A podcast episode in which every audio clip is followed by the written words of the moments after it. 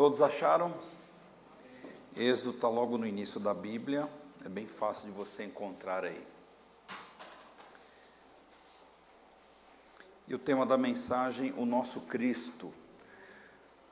Aquele que nós cremos, irmãos, e que está acima de todas as coisas, que vive e reina eterna, eternamente. Aquele o qual o apóstolo Pedro diz, o apóstolo Paulo também, que ele está assentado à destra do Pai, nas regiões celestiais, acima de todas as coisas. Tudo está submetido a Jesus Cristo tudo, absolutamente tudo. Nada escapa dos olhos do Senhor. A vida é algo que está nas mãos de Jesus. Ele tem o poder de dar e tem o poder de tomá-la. E é sobre este Cristo, irmãos, que nós vamos falar com base nesta passagem em Êxodo, não é? Simbolizado aqui no Cordeiro. Diz assim o texto: o Senhor disse a Moisés e a Arão na terra do Egito: Este mês será para vocês o principal dos meses, será o primeiro mês do ano. Falem a toda a congregação de Israel, dizendo: No dia 10 deste mês, cada um tomará para si um cordeiro, segundo a casa dos pais, um cordeiro para cada família mas se a família for pequena para um cordeiro, então o chefe da família convidará o seu vizinho mais próximo, conforme o número de pessoas, conforme o que cada um puder comer. Por aí vocês calcularão quantos são necessários para um cordeiro. O cordeiro será sem defeito, macho de um ano, podendo também ser um cabrito. Vocês guardarão o cordeiro até o décimo quarto dia deste mês, e todo o ajuntamento da congregação de Israel o matará no crepúsculo da tarde. Pegarão um pouco do sangue e o passarão nas duas ombreiras e na viga superior da porta, nas casas em que o comerem. Naquela noite comerão a carne assada no fogo, com pães sem fermentos e ervas amargas. Não comam do animal nada cru, nem cozido em água, porém assado ao fogo, a cabeça, as pernas e as vísceras.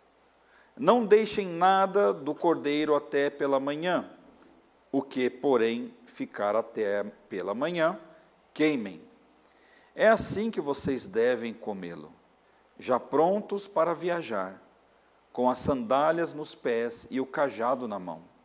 Como um depressa é a Páscoa do Senhor. Porque naquela noite passarei pela terra do Egito, e matarei na terra do Egito todos os primogênitos, tanto das pessoas como dos animais, e executarei juízo sobre todos os deuses do Egito. Eu sou o Senhor. O sangue será um sinal para indicar as casas em que vocês se encontram. Quando eu vir o sangue, passarei por vocês, e não haverá entre vocês praga destruidora. Quando eu ferir a terra do Egito. Este dia lhes será por memorial, e vocês o celebrarão como festa ao Senhor de geração em geração vocês celebrarão este dia por estatuto perpétuo. Vamos orar. Deus amado, Deus querido, obrigado por este momento, ó Deus, aqui nesta igreja. Ó Deus eterno, cuide do nosso coração, da nossa mente. Ó Deus eterno, que o teu Espírito, ó Deus, venha de maneira especial usar, ó Deus, a nossa vida e entregar, ó Deus, esta palavra em cada coração. Aonde quer, ó Deus, que esta palavra chegar, neste dia e em qualquer dia, ela, Senhor, cumpra o seu propósito. Perdoa-nos, ó Deus, dos nossos pecados, purifique o nosso coração e ajuda-nos, ó Deus, a vivermos a tua presença. Em nome de Jesus, amém. Muito bem, queridos irmãos e irmãs.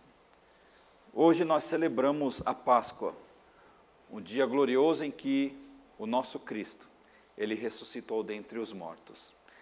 Eu tenho certeza, irmãos, de que é, a Páscoa, ela traz para nós um símbolo de vida, de esperança. Sem a Páscoa, sem a ressurreição, é certo que nós não estaríamos aqui. Aliás, o apóstolo Paulo ele fala isso lá em 1 Coríntios capítulo 15. Se Cristo não tivesse sido ressuscitado, seria vã a sua pregação. Então, é quando ele é, enfatiza a ressurreição lá no capítulo 15 de 1 Coríntios, é porque de fato, irmãos, havia a, por parte de é, algumas pessoas que, ainda que de uma forma inocente, não criam neste evento. E esta irmão, e essa incredulidade, ela faz a diferença para pior na vida daquele que se declara cristão. Porque se declarar cristão e desacreditar da ressurreição, não há como nós compatibilizarmos essas duas coisas.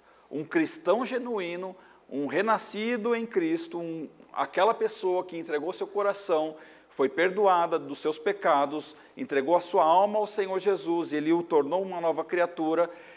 O efeito da ressurreição ela é imediata na vida daquele que crê desta maneira. E quando nós olhamos para a igreja de Jesus nos dias atuais, nós vemos, irmãos, que por incrível que pareça, nos dá a impressão de que esta história, de que esta representação, simbolizada lá no Êxodo, e concretizada, irmãos, o ápice deste símbolo, que já não era mais símbolo, mas sim o fato em si, quando eh, o pastor Elson leu aqui no início, João capítulo 20, né, onde Jesus ele, ele, ele, ele sai daquele sepulcro, nós temos a impressão, irmãos, pela prática da igreja, pela, pelo modo de se viver, pelas palavras que são ditas, pelos pensamentos, pelo comportamento de pessoas que se declaram cristãs, que frequentam essa, as igrejas e tal, nos parece, irmãos, que é, esta ressurreição ainda não está compreendida, não apenas na mente, mas ela não desceu para o coração. Uma coisa é nós racionalizarmos o sentido da ressurreição. Uma coisa é nós, de fato, não, a Bíblia está dizendo, Jesus ressuscitou, temos aqui relatos de pessoas que viram Jesus é, pessoalmente, eles tocaram em Jesus, eles tiveram experiências físicas com Jesus após a sua ressurreição. Não é?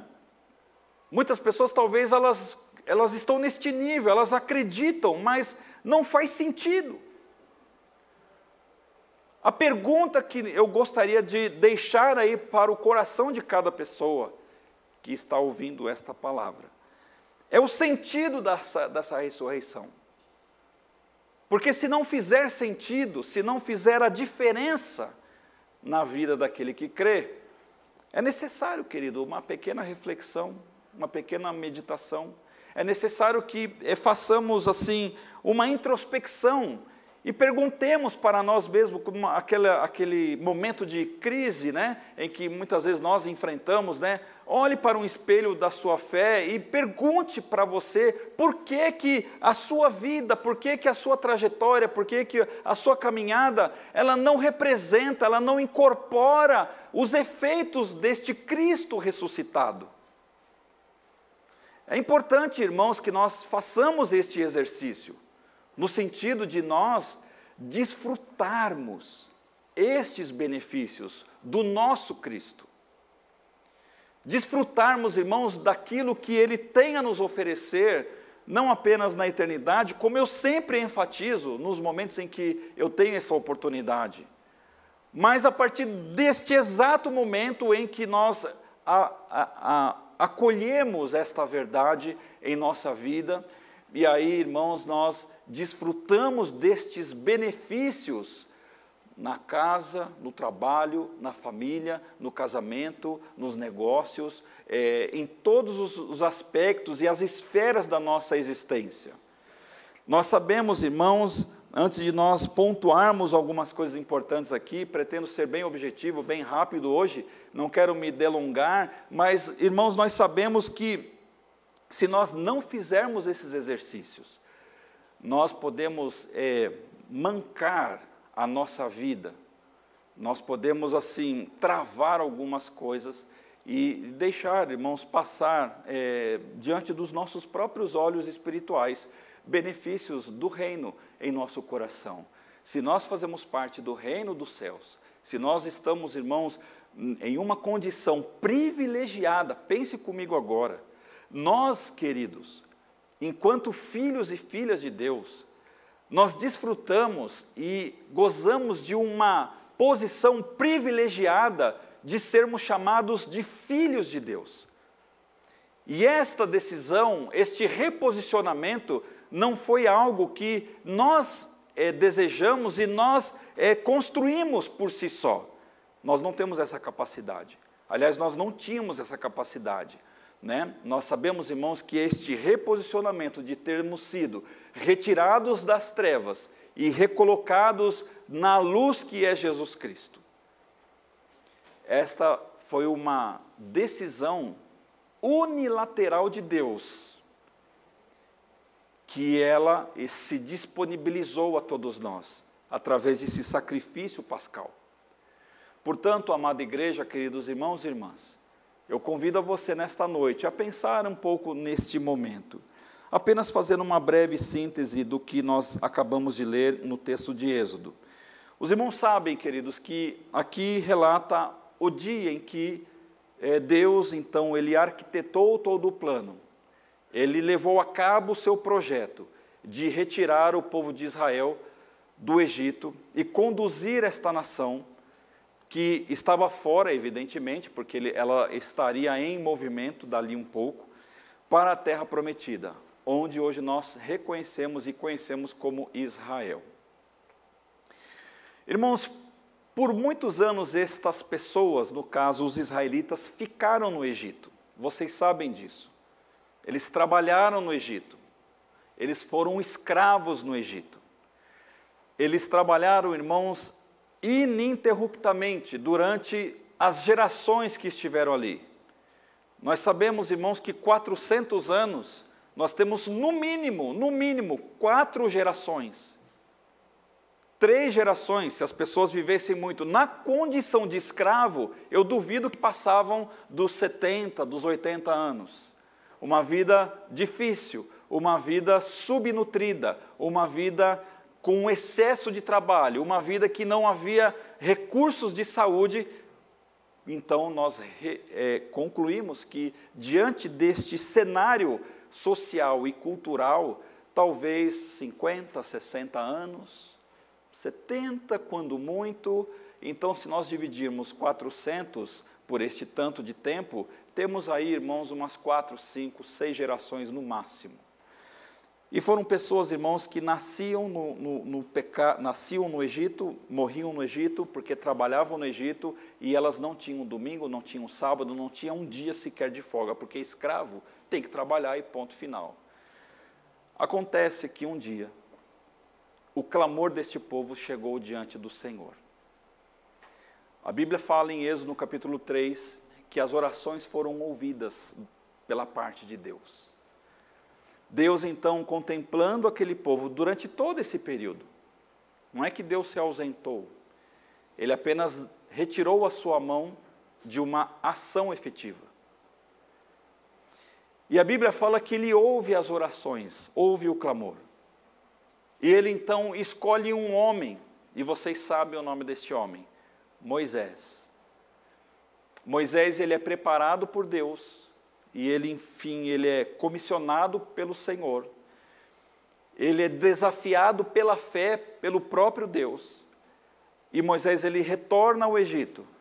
E então começa um processo de remoção desses, dessas pessoas. E quando lemos exatamente o capítulo 12 de Êxodo, irmãos, é o dia em que, ao amanhecer do outro dia, essas pessoas marchariam rumo à terra prometida. Mas antes era necessário uma espécie de uma cerimônia, um ritual, que foi o que nós lemos.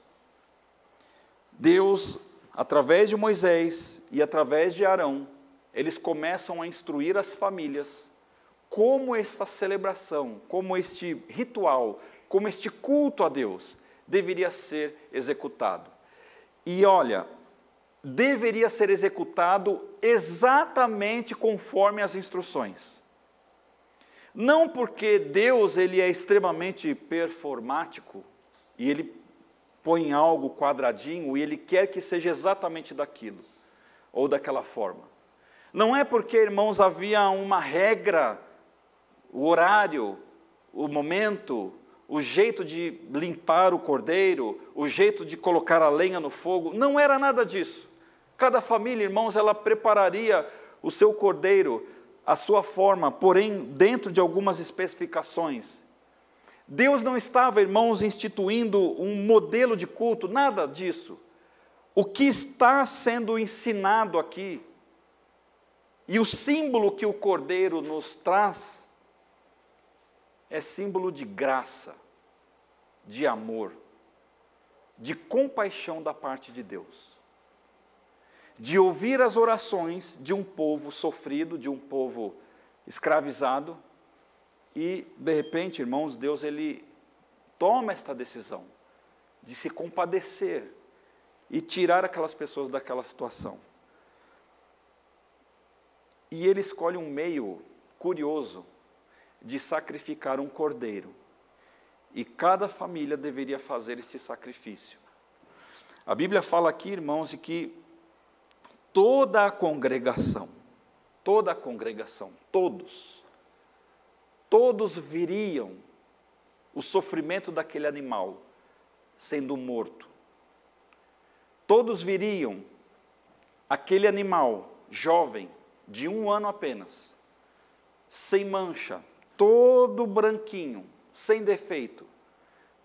A mamãe, o papai, os filhos, as titias, os vovôs, todos estariam naquela, naquele ambiente em que uma dessas pessoas pegaria este cordeiro e mataria este cordeiro, separaria o sangue deste animal, para que este sangue, irmãos, fosse passado.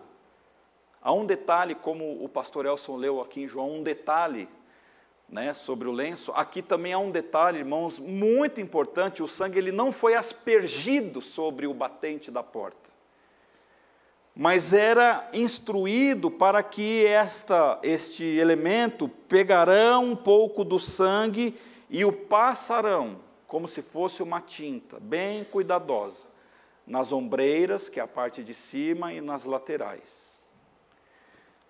Porque no capítulo 11, se você ler o livro de Êxodo, você verá que Deus mandaria a praga dos primogênitos. E o próprio texto diz que naquela noite passarei pela terra do Egito e matarei na terra do Egito todos os primogênitos, tanto das pessoas como dos animais, e executarei juízo sobre todos os deuses do Egito. Eu sou o Senhor. E o sangue será um sinal para indicar as casas em que vocês se encontram.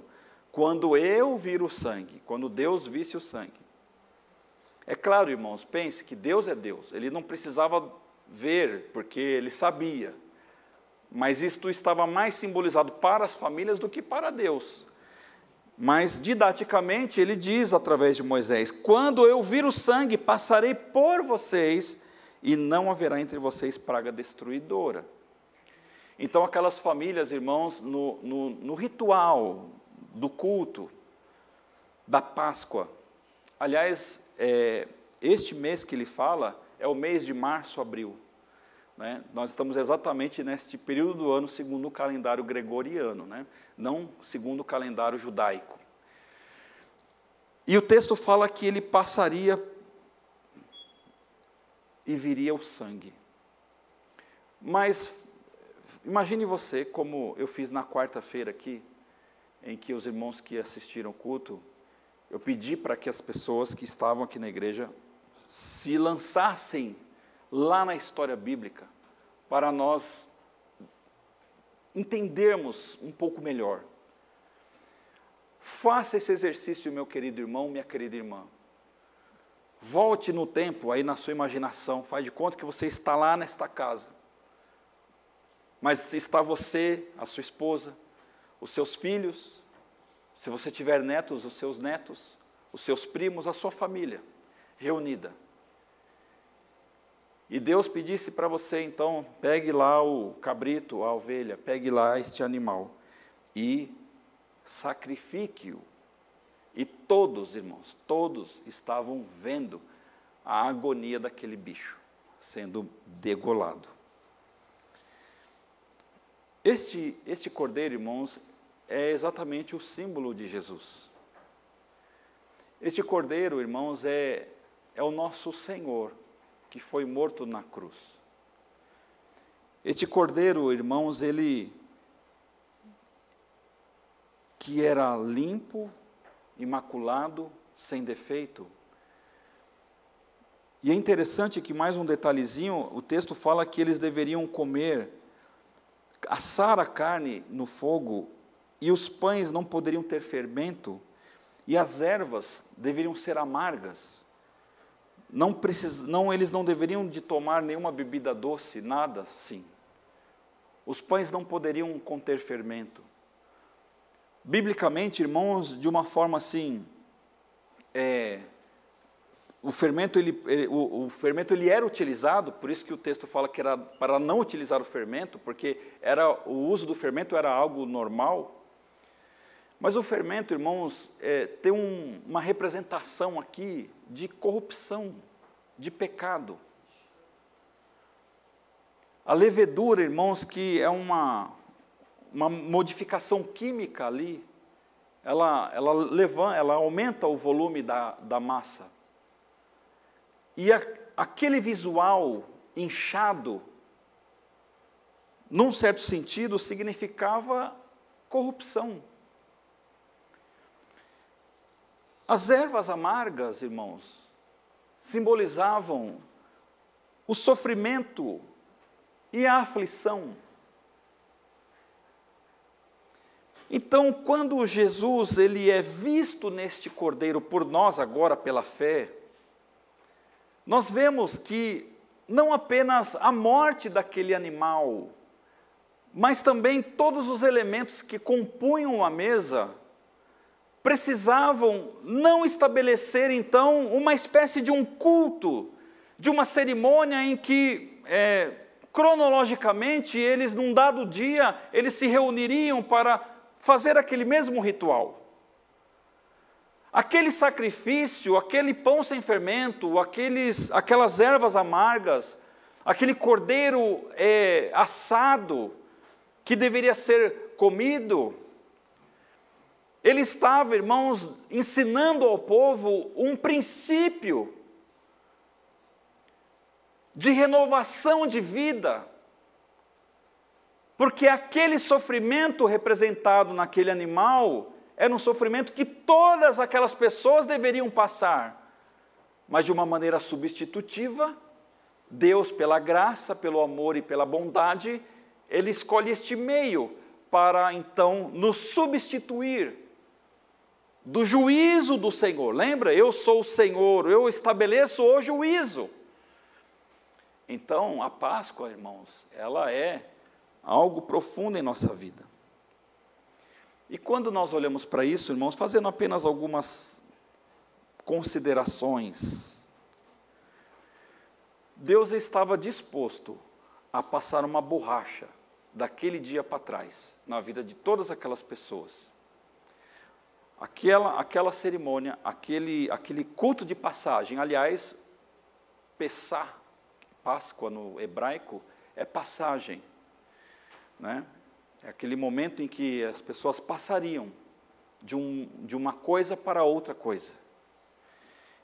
E aqui, irmãos, Deus estava disposto a passar esta borracha no passado.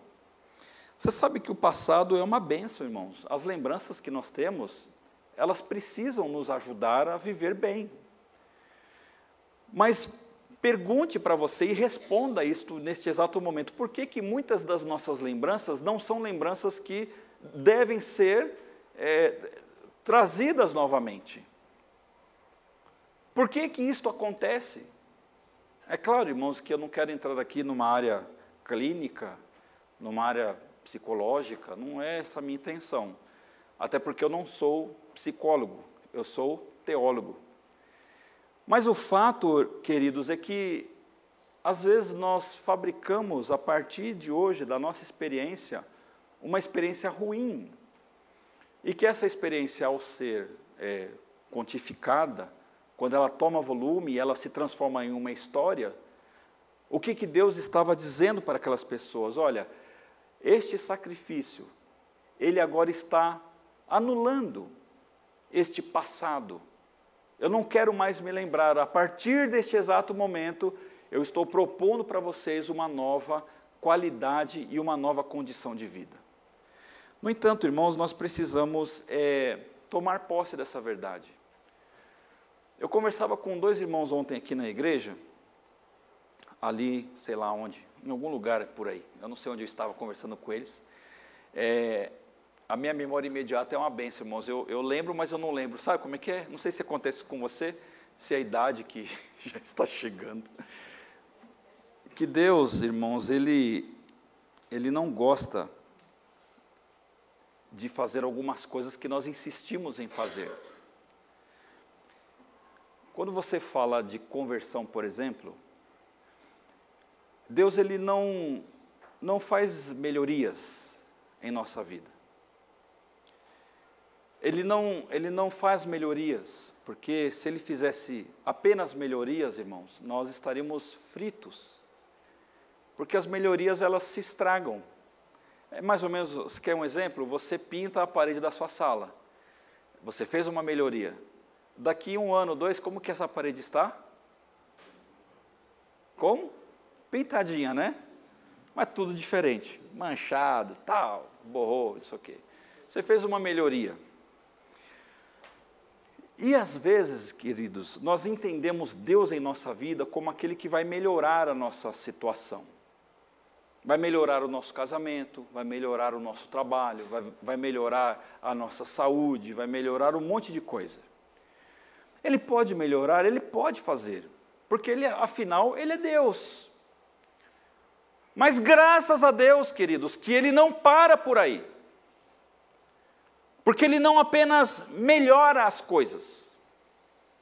O negócio de Deus é mais abrangente do que uma simples melhoria. Então, uma das coisas que a gente aprende na Páscoa, irmãos, a morte e a ressurreição de Jesus, ela não veio apenas para dar uma nova forma da gente entender a vida e estabelecer um culto semanal. Deus não estava fazendo isso com o povo de Israel. Deus estava propondo, irmãos e irmãs, uma radical transformação de realidade. Uma coisa é, é, era eles, neste dia, acordarem no Egito novamente. Isso talvez é o que se passava, mas o que é que Deus estava propondo? Amanhã vocês não acordarão nesta terra, vocês acordarão em outro lugar. Ainda que, que seja um lugar transitório, porque havia uma necessidade de, de caminhada, mas não é mais no Egito. Irmãos, a ressurreição, para nós aqui simbolizada em Cristo, ele recria a nossa realidade. Ele remodela a nossa maneira de viver a vida. Por isso eu quero dar, trazer um alerta a você, meu irmão. Eu faço isso com todo o amor e carinho que eu tenho pela igreja. Pecado de estimação é um grande problema para a sua alma. Abra mão disso. E, e olha, abrir mão de um pecado é um ato de fé. Porque você abre mão de uma coisa que você considera como sendo muito boa. No entanto, queridos irmãos, amados, Deus ele tem sempre algo mais muito superior, mais muito melhor. Ele tem sempre, irmãos, uma realidade. Ele tem sempre pessoas diferentes. Ele tem sempre, irmãos, uma palavra diferente quando nós olhamos a nossa vida dessa forma. E quando o povo de Israel foi visitado naquele dia, vocês preparem este cordeiro. Qual era a grande questão? Que Deus estava primeiro, passando uma borracha no passado que aconteceu até aquele momento. E um ponto seguinte é justamente esse que nós já estamos falando. Ele estava propondo uma radical mudança de paradigma. Queridos, olhe para os tempos que nós estamos vivendo. Faça uma análise, uma breve análise de todas as coisas. Já fazia mais ou menos uma semana, uns dez dias que eu não, não via, irmãos, porque eu fiquei tão triste, tão assim, quase deprimido de ver aquelas cenas de guerra na Ucrânia. Eu fiquei uns dias sem assistir televisão para ver esse tipo de notícia. Ontem, irmãos, eu parei para ler, para ver, para lembrar de algumas coisas, de ver o que está acontecendo, e eu fiquei estarrecido, porque piorou. Milhares de pessoas já morreram. Satanás, irmãos, ele não brinca com a nossa vida. Ele não, não vai nos deixar um milésimo de segundo sequer em paz. Ele tem os seus meios, as suas armas, o seu exército. E outra coisa, veja que quando nós olhamos para Cristo, agora trazendo esse cordeiro para os dias de Jesus, irmãos, o império das trevas, desde o dia em que Jesus nasceu, ele trabalhou para que o ministério de Jesus não acontecesse. Vocês se lembram da morte das crianças logo quando Jesus nasceu? Vocês se lembram disso? Imagine a, a, o lamento das mães. Você, mamãe, deve saber muito bem qual é a dor de perder um filho, talvez, pelo amor que você tem pelo seu filho, pela sua filha. Quando Jesus, irmãos, ele foi para o Rio Jordão e ele foi batizado por João Batista, quem é que apareceu no, no, no período em que Jesus estava em jejum naquele lugar? Quem que apareceu? Em pessoa. Foi o próprio. Irmãos, tem coisa que ele não delega, porque ele sabe que é importante. Você descobre quando um assunto é importante, irmãos, quando vem uma autoridade falar com você. Quando vem uma autoridade falar com você, é porque aquele assunto é muito importante. Então preste atenção nesse sinal. E Jesus, irmãos, no momento frágil da sua humanidade, claro, ele era Deus, mas ele também era homem. Ele estava fragilizado. E o que aconteceu? O diabo foi justamente nas fragilidades. Quando Jesus, irmãos, estava na ceia, quem é que aparece para importunar o nosso Senhor Jesus? Quem que aparece? Incorporado em Judas. Hã? Vocês nunca ouviram essa história? O próprio. Ou vocês não querem falar o nome dele? Eu acho que é esse lado aí. Fique em paz, irmão. Você pode falar o nome do diabo o tanto que você quiser. Isso não vai mudar nada na sua vida. Porque maior é aquele que está em você do que aquele que está no mundo. Amém? Não fique com essa, essa como é que a gente pode falar? Superstição. Isso aí não existe. Não, não vou falar o nome do diabo, pastor. Se eu falar alto os meus projetos de vida, ele vai descobrir que eu tenho um projeto tal. Pode falar, porque Deus está no seu projeto, então não tem problema. Né? É, tem uma cultura, né, varão, esse negócio aí. Não, não, não pode falar alto, porque ele vai ouvir as minhas conversas, pastor. Pode falar alto, não tem problema. Né? Então, quem que aparece, irmãos, no dia da ceia? O próprio. Irmãos, Jesus ele guerreou contra Satanás por várias vezes. Então, por este, apenas por esse lado, você percebe a importância da, do ministério de Jesus até que ele cumprisse a sua passagem pela terra. Então, quando o cordeiro estava sendo morto, e aquelas pessoas ali, no outro dia, elas amanheceriam numa, agora numa caminhada de vida, né? porque simbolicamente, irmãos, o Egito, para nós, representa a nossa velha vida, a nossa caminhada durante a peregrinação significa esta jornada de vida que nós vivemos, e a terra prometida, né, quando nós colocarmos o pé lá de fato. E Deus, irmãos, Ele quer colocar isso no nosso coração, de nós materializarmos esta fé de uma maneira real no dia de hoje, com mudanças. Então, eu citei um texto alguns sermões atrás, irmãos. E se o Filho os libertar, vocês de fato serão livres. Quando Jesus ele fala se o Filho os libertar, primeiro que ele nos torna livres. Livres do pecado, ele está dizendo. Só que ele não apenas fala assim, ele faz esse joguete, ele diz assim: vocês de fato livres serão. Então, o que Jesus estava dizendo? Olha, eu não apenas liberto vocês de algo que estava amarrando a vida de vocês, mas vocês agora são livres. Vocês, é como se nós nascêssemos, irmãos, é, aliás, não é como se nós, é, é em nós nascendo em Cristo, os efeitos da morte já não imperam mais sobre o nosso coração. E o grande problema, queridos, é que nós, tomando este conhecimento, nós reagimos como se estivéssemos em um velório.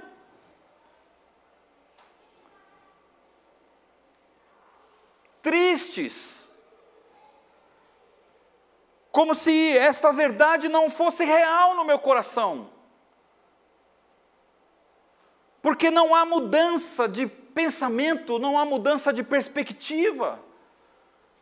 Veja o que Jesus estava dizendo aqui, aliás, o que Moisés estava instituindo para o povo de Israel, com a morte do cordeiro, era que a partir daquele dia, queridos irmãos, duas coisas automaticamente estavam é, implícitas naquela, naquele ritual.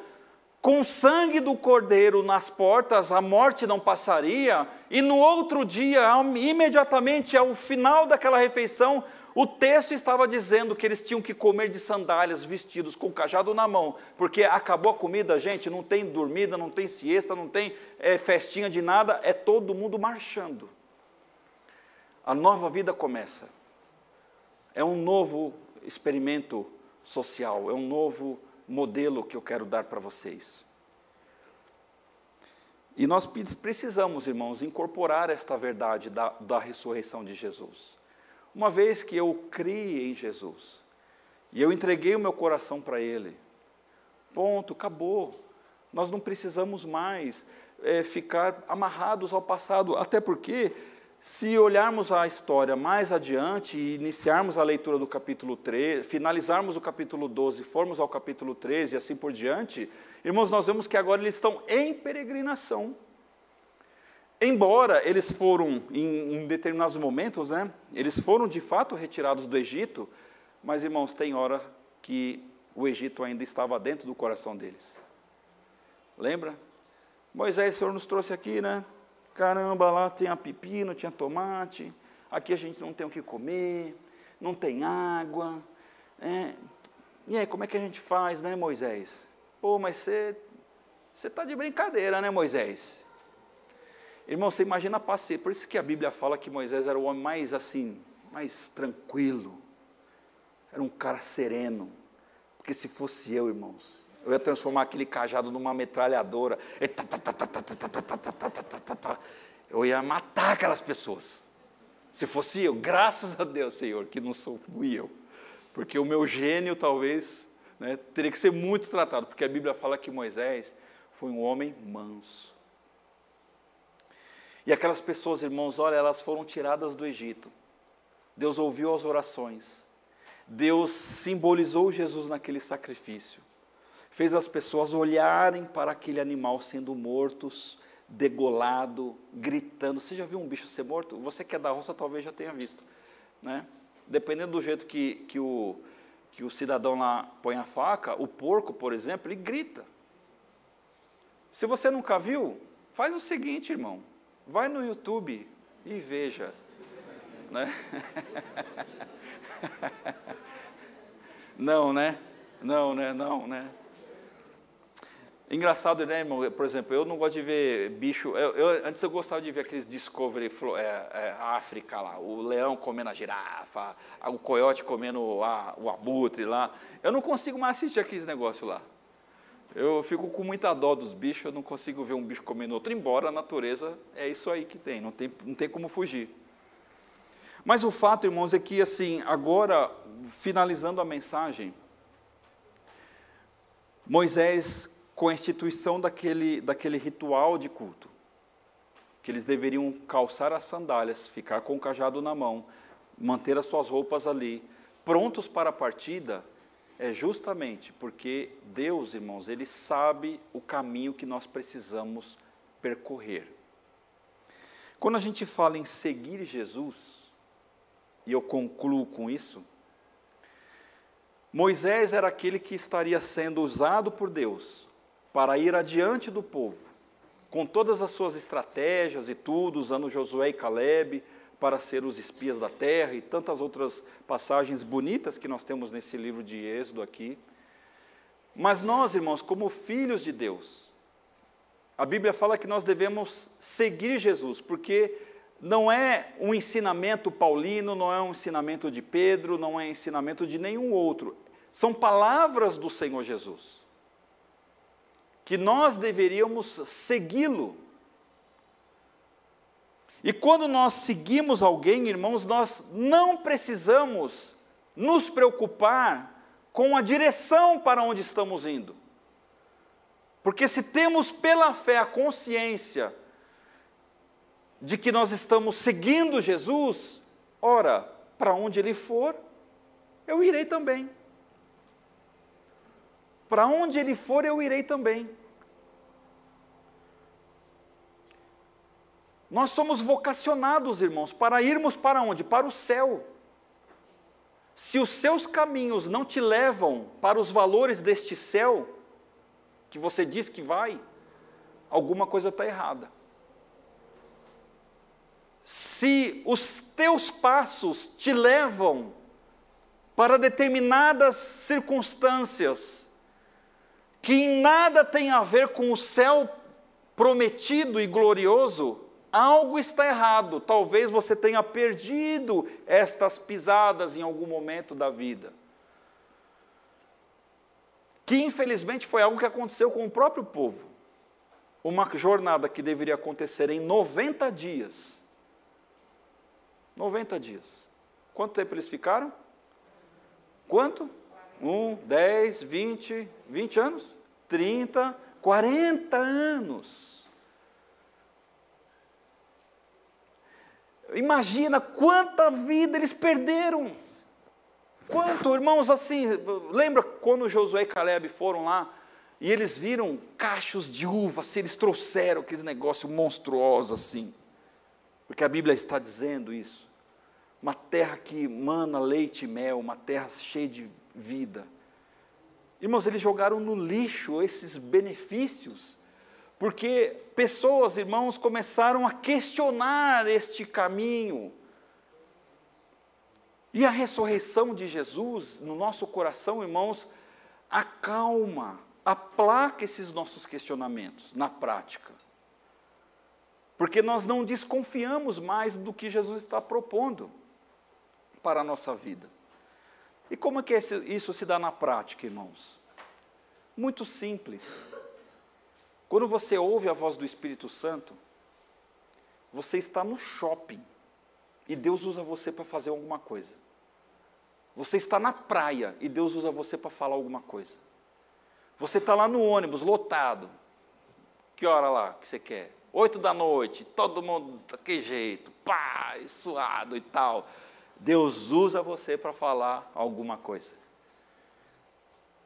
Irmãos, Deus nos coloca em circunstâncias onde Ele está, e este caminho, por mais que a gente compreenda como um caminho ruim, como uma passagem ruim, é um caminho, queridos, glorioso. Porque se Jesus está ali, é porque é o melhor lugar do mundo. E nós paramos de desconfiar nós paramos de temer, uma das coisas que mais prejudica uma pessoa é aquela bolha do medo. Irmãos, viver amedrontado o tempo inteiro por coisas que Deus tem para nós é um grande prejuízo social, ministerial. Se Deus tem um chamado para você, dê um passo de fé. Deus tem chamado você para ir para o ministério, fazer teologia, ministério pastoral. Vá, querido. Eu falo por mim, eu tive um medo danado de fazer o que eu fiz. Deus me pegou, irmãos, assim, moeu, assim, até sair o último caldo naquele período. Os irmãos sabem da minha história, os irmãos que nos acompanharam, sabem muito bem. Mas, irmãos, eu não me arrependo uma vírgula, porque hoje nós colhemos os frutos das bênçãos de ter agido pela fé. E isso, irmãos, é algo que nós não podemos abrir mão. Foi o que aconteceu com esses israelitas que saíram. Eles abriram mão. Veja, nós olhamos para a vida dessas pessoas é, né, na história e percebemos assim: nossa, mas quantas coisas eles perderam. Eles poderiam estar lá desfrutando, irmãos, assim, em 90 dias chegar a tomar posse da terra, está tudo certinho, cada um vai lá para um cantinho, começa a plantar, tem rio de água limpa, começa a colher e vive a família e tal. E imagina a festa. Mas não. Então, a ressurreição de Jesus, esse futuro que ele tem nos reservado, nós não podemos fugir desse futuro.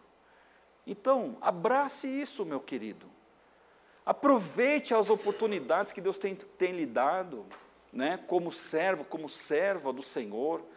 Veja, se pudéssemos fazer aqui apenas uma síntese para nós encerrarmos esta hum, preleção aqui, nós vemos que Deus ele ouve a oração das pessoas, ele passa uma borracha no passado, ele institui diante daquele povo uma nova forma deles entenderem como que Deus pensa a compaixão dele sendo é, representada ali naquele cordeiro. E também, irmãos, ele trata o passado, ele deu uma nova realidade e ele aponta para uma terra, em que agora era, era necessário que as pessoas se esforçassem para chegarem naquele lugar. A Bíblia não fala que nós devemos é, é, trabalhar a nossa salvação? Irmãos, esse texto de Êxodo 12, nós, nós encontramos um paralelismo muito forte em todo o Novo Testamento. Se pudéssemos aqui, verso a verso, nós encontraríamos as justificativas de Deus, porque Deus ele não muda a sua forma de, de falar e de apresentar as suas verdades. Ele só muda o jeito, e o tempo, e as pessoas. E nós, irmãos, temos o privilégio, graças a Deus, que Jesus não ficou naquela sepultura e agora, com este ato em que ele é retirado daquela sepultura, agora nós temos o privilégio de olharmos para ele e olharmos para nós e dizermos: Obrigado, Senhor, porque eu creio no Senhor e o Senhor passou uma borracha no meu passado. Não viva o seu passado, meu irmão, o seu passado, minha irmã. Esquece, acabou, acabou, não tem mais o que fazer. Se foi bom ou não foi, isso não é uma coisa que nós resolveremos. Não se muda passado se ressignifica. É isso que é. Nós já, já aprendemos isso há muitos anos atrás. Nós olhamos o nosso passado com um olhar de graça, assim como ele olha. Então nós não nos penalizamos mais por ações ou por omissões. Nós somos hoje, irmãos, privilegiados de estarmos vivos, respirando. Daqui a pouco nós iremos para os nossos lares aqui. Nós sentaremos com a nossa família, partilharemos uma comida, conversaremos alguns minutos e vamos descansar. Amanhã nós temos uma semana pela frente, uma semana de trabalho, uma semana de estudo. E onde quer que nós estejamos, irmãos, nós sabemos que Jesus está lá, andando à nossa frente, nos direcionando, dizendo exatamente as palavras que nós precisamos falar, porque sabe e para encerrar definitivamente, já falei isso quantas vezes? Quatro, né? É, mas tá, eu não sei, irmãos, se vocês quiserem, a gente fica aí, né? É, nós agora estamos caminhando para uma terra celestial. Então, por mais que talvez você veja notícias ruins, que você passe por coisas difíceis, que você experimente a mais vil de todas as tentações, resista a isso em nome de Jesus. Se é um vício, se é uma prática, se é um hábito, diga, Senhor, por amor ao teu nome, Senhor Jesus. Eu abro mão desse negócio aqui. Eu abro mão disso porque isso não faz bem para mim. Eu não quero mais isso para a minha vida. Faça isso, dê o primeiro passo. Querido, assim, em nome de Jesus, é só um passo só. É só uma, um, um movimento, só isso que Deus pede para a gente. Mais nada. Como ele pediu para os israelitas: acabou de comer? Marche. É assim que a gente faz. Amém. Vamos orar. Senhor nosso Deus e nosso Pai amado, nós te agradecemos por estarmos, ó Deus, aqui nesta casa de oração. Obrigado, Senhor Jesus, por este cordeiro pascal que foi morto, ó Deus, ali na instituição da Páscoa ao povo de Israel. Sabemos, ó Deus, que depois o Senhor Jesus foi levado àquela cruz. Foi sacrificado, Senhor, o teu sangue, Senhor, foi derramado ali, Senhor Jesus. O Senhor sofreu em nosso lugar, o Senhor foi morto, ó Deus, em substituição por nós.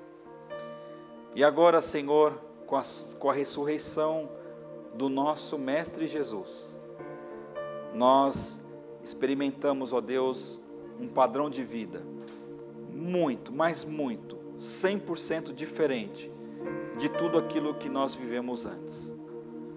Obrigado, Pai, por esta graça, por esta salvação.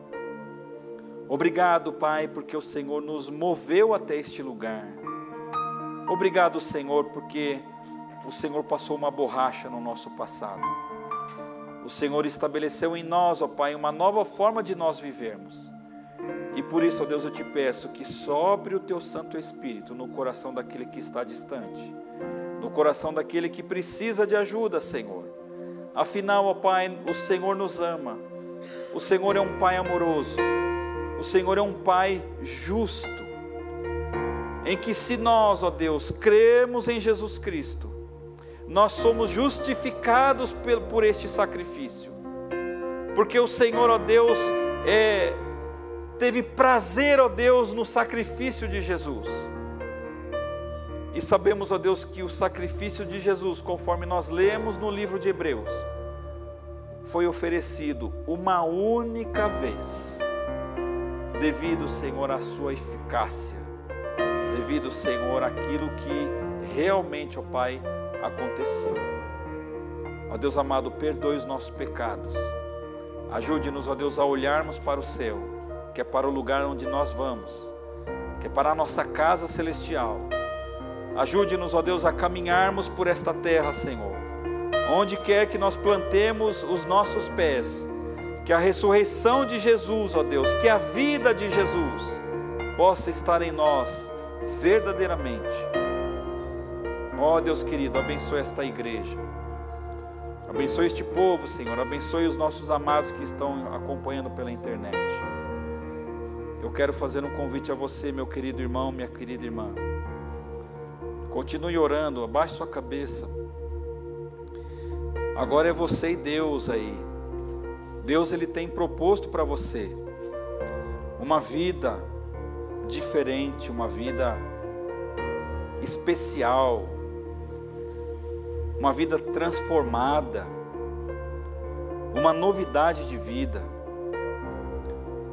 Ele tem oferecido para esta terra a oportunidade de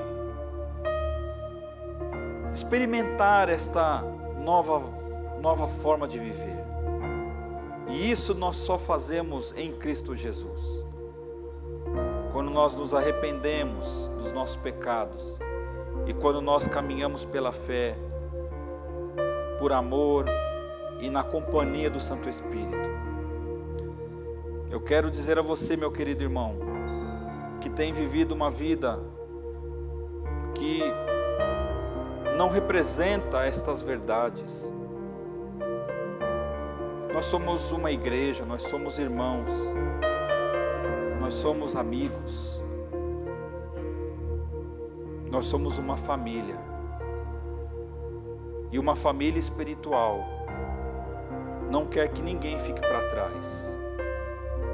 Não quer que ninguém perca o ritmo e sofra as consequências de estar fora do aprisco. Fora do aprisco há perigo, porque Satanás ele ronda o aprisco do Senhor, buscando a quem possa tragar. Então, por amor a Jesus Cristo, eu digo a você: volte para os caminhos do Senhor. Estabeleça uma aliança com Ele definitivamente. Faça disso um compromisso inadiável. Este compromisso precisa ser firmado neste exato momento. Porque cada minuto que você perde fora desta, deste pacto, você abre mão dos benefícios do reino dos céus. Em nome de Jesus, meu querido irmão, minha querida irmã, faça isso e viva o Evangelho de Jesus Cristo. E se há alguém aqui que nunca entregou seu coração para Jesus, não vou sair daqui sem dar pelo menos uma oportunidade. Se você veio a este lugar e não teve ainda um encontro com Cristo e quer recomeçar a sua vida nele, eu vou orar por você aí mesmo de onde você estiver. Se você quiser, com um gesto de você levantar uma de suas mãos, você estará dizendo: Olha, eu entrego meu coração para Jesus e a partir de hoje eu quero uma nova vida nele, hoje e para sempre. Se há alguém aqui que quer entregar o seu coração para Jesus, levante uma de suas mãos. Não vou me demorar no apelo. Não há. Ok. Nós vamos orar encerrando aqui. Deus amado, Deus querido, obrigado, Senhor, por esta celebração. Bendito seja o teu santo nome. Abençoa esta igreja, abençoa este povo, abençoa a nossa vida. Ajude-nos, ó Deus, a caminharmos contigo, a desfrutarmos, ó Deus, e compreendermos o sofrimento de Jesus na cruz.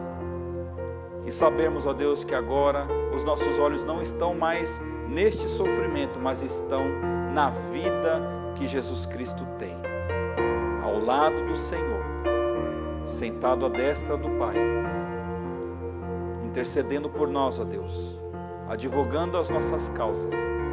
Obrigado, Pai, porque nós temos a vida em Cristo Jesus. Abençoa-nos em nome de Jesus. Amém.